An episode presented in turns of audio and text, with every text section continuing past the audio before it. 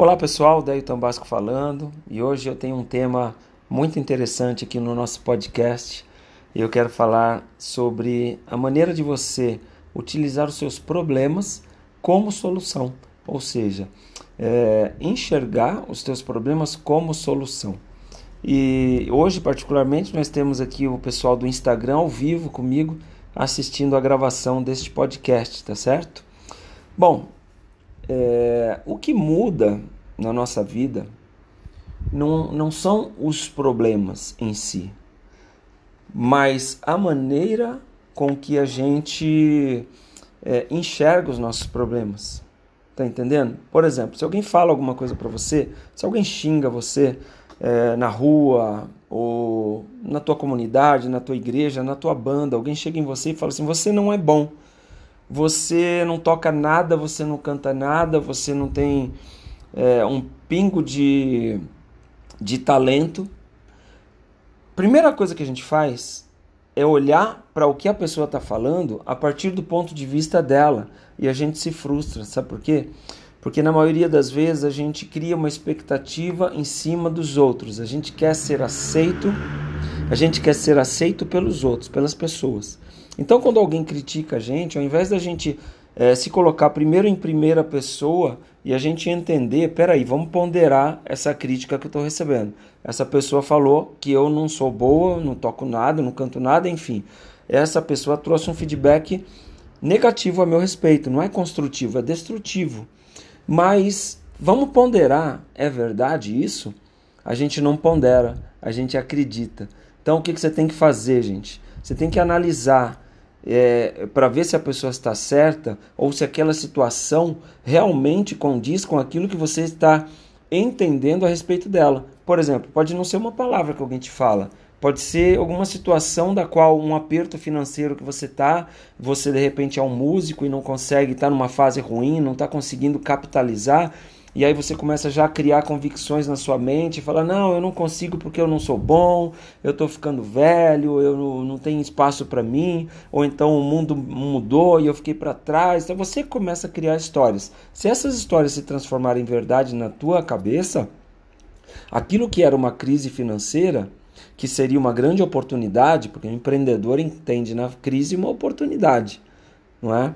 é? acaba se tornando o teu carrasco e você não vai para frente, você não vai fazer nada. Então a primeira coisa, quando você tem uma experiência ruim, que sejam os teus problemas, aquilo que te aflige no momento, você precisa analisar a partir da primeira pessoa, a partir de você, se aquilo é de fato ruim. Depois você vai para feedbacks positivos de outras pessoas. Peraí, o que eu ouço falar é que eu toco bem. O que eu ouço falar é que as pessoas gostam de mim, as pessoas têm me elogiado. Por que, que esta pessoa está me criticando e falando que eu não toco? Peraí, vamos analisar essa pessoa. E aí você vai entender um pouco mais sobre essa pessoa, vai entender se ela está fazendo isso só para te derrubar, e não quer dizer que ela seja ruim. O que eu quero que você entenda é que nem todo mundo que te machuca é ruim, quase ninguém. Porque todo mundo, incluindo a gente, tem uma história, e essa história é feita de fatos bons e ruins. Eu sempre digo isso, mas a gente se apega sempre aos fatos ruins. A gente se apega àquela moeda que a gente perdeu, não por aquela nota que a gente achou. A gente não se apega no valor que a gente somou na nossa vida. Não estou falando só de dinheiro, não.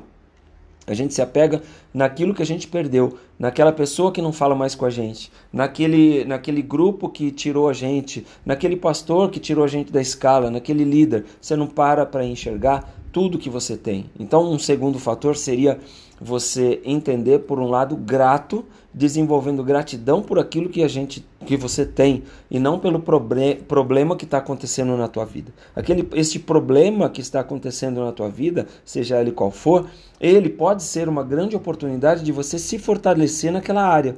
Vou dar o exemplo do povo de Israel que era cativo por 400 anos no Egito e Deus tirou aquele povo, libertou aquele povo e depois botou aquele povo no deserto. E no deserto, você poderia falar, mas aquele povo aquele povo no deserto eles passaram é, muita luta, passaram calor negativo, porque Deus protegeu esse povo o tempo todo. Ele colocou nuvens sobre eles no, no de dia e fogo à noite, porque para quem não sabe o deserto é muito quente de dia. Quando eu fui para Israel estava 50 graus. Quando eu saí de um ônibus para ir em direção ao restaurante, foram os piores 10 metros da minha vida.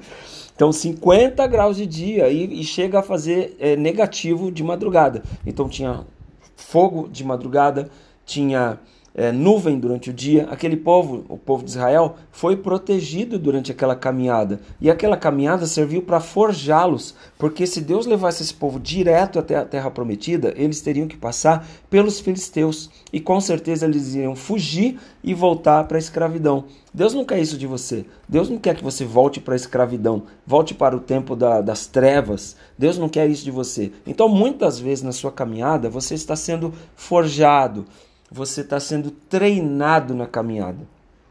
Tá? Então, é, por exemplo, se eu quero ficar forte, o que, que, eu vou fazer? Eu vou tomar injeção? Não, não vou tomar injeção. Eu vou pegar fazer musculação, vou pegar uma barra e vou fazer exercício. Aquele exercício vai causar dor. Só que no dia seguinte eu não vou nem mexer o braço. Se eu me entregar e ficar uma semana sem treinar, além de eu voltar tudo, eu ainda é, eu não, eu vou ter uma semana de dor então o que eu posso fazer? Eu posso treinar em cima daquela ferida, daquela dor que eu tô, e aí sim eu começo a quebrar as fibras e tudo mais, essas coisas de musculação que eu não entendo, mas eu começo a me fortalecer. O que acontece? A gente tem uma luta e a gente foge do cenário. Tem um cenário do novo que acontece na nossa vida, e ali a, às vezes a gente nem entra na guerra, nem entra na luta, nem entra na situação. A gente já por avistar, você lembra Lembra dos espias que Moisés enviou, dos quais apenas Josué e Caleb voltaram com uma palavra de vida de vitória? Cara, tem luta, tem gente, mas nós vamos vencer todo mundo. Aquela terra, terra que mana leite e mel. Olha as frutas aqui, os cachos que a gente trouxe de lá. Então, algumas pessoas vislumbram a situação e enxergam problema. Outras pessoas vislumbram vislumbram a situação e enxergam solução, oportunidade. Tá certo? O que você vai fazer com a situação que você está passando depende de você. É o jeito com que você enxerga. O teu mindset precisa mudar. Se você for, se você tiver um mindset empreendedor, um mindset vitorioso, você vai olhar para uma batalha ou para uma possível batalha e vai enxergá-la como uma oportunidade para você se fortalecer. Isso já faz da luta uma ferramenta para a tua vitória. Entenda que as coisas que eu mais conquistei na minha vida foram é, causadas por algum problema. Eu, eu tive problemas com banda, Cats Barneia, sempre, problemas, questões de relacionamento e o que aconteceu na minha vida? Eu me permiti desenvolver uma carreira solo, um trabalho solo que me permitisse gravar os meus CDs sem ter problema com ninguém. Resultado, eu tenho quatro CDs gravados, quatro CDs solos, que foram resultado de problemas que eu tive com de relacionamento. Eu tive problema de me sentir desvalorizado, até entender que eu precisava gerar valor para eu poder ser valorizado. É isso que é a diferença de uma mentalidade é, derrotada para uma mentalidade vencedora. Quando você enxerga a oportunidade na luta, você vai e abraça. O que aconteceu? Eu comecei a gerar valor para as pessoas, comecei a falar mais do que tocar, comecei a contar a minha história, mostrar as maneiras com que eu superei as minhas lutas, as minhas adversidades e comecei a ter resultados incríveis. Comecei a gerar valor, comecei a ser valorizado. As pessoas olham para mim hoje e enxergam como uma autoridade naquilo que eu falo. Mas precisei é, abrir a minha boca. O que, que Deus disse é, para Jeremias? Eu vou colocar as minhas palavras na tua boca, Jeremias 1. Então, você precisa abrir tua boca. Do contrário, as coisas não vão acontecer. Se você não dá o primeiro passo, Deus não vai colocar o chão. Se você não vai abrir, se não abrir tua boca, Deus não vai colocar palavra. Tá certo? É, bom, eu posso contar mil coisas aqui. Eu vou preferir contar histórias é, uma a uma para vocês, mas eu contei essas duas primeiras aqui só para você entender que aquilo que me trouxe resultados foram justamente os problemas que eu enfrentei na minha vida. Agora, o que muda, o que faz com que os teus problemas virem resultados e virem projetos e virem soluções é a maneira com que você os enxerga.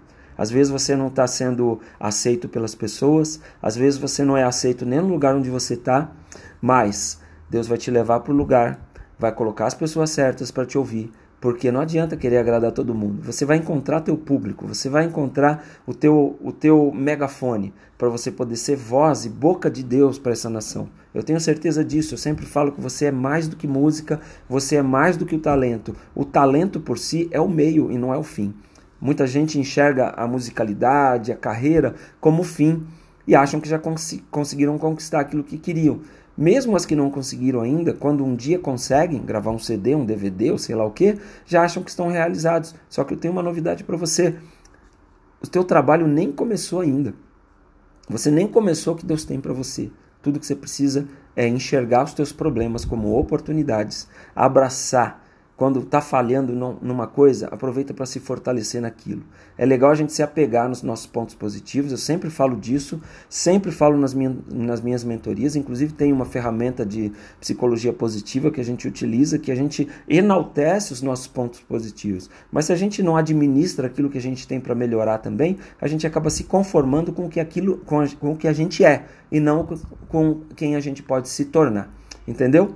É isso que eu queria falar para você hoje. Espero que você tenha gostado deste podcast de hoje. E eu vou pedir para você é, acesse o link que tem na descrição, que vai te levar ao meu grupo do Telegram. O grupo se chama Arte Impulso e ali a gente fala é, direcionado para músicos, líderes, pastores, é, artistas, enfim, quem tem ministério, quem vive, né? quem, quem quer ter uma vida melhor, quem quer se resolver na, não só nas suas finanças, mas nos seus relacionamentos, na sua liderança, na sua carreira. Você tem sonho de viver de música, viver do ministério? Esse grupo é para você.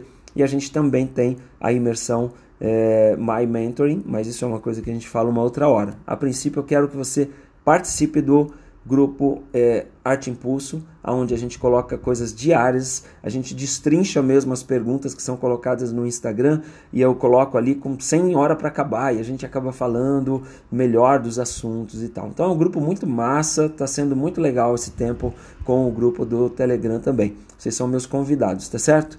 Deus abençoe vocês e até o próximo podcast. Deus abençoe. Tchau, tchau.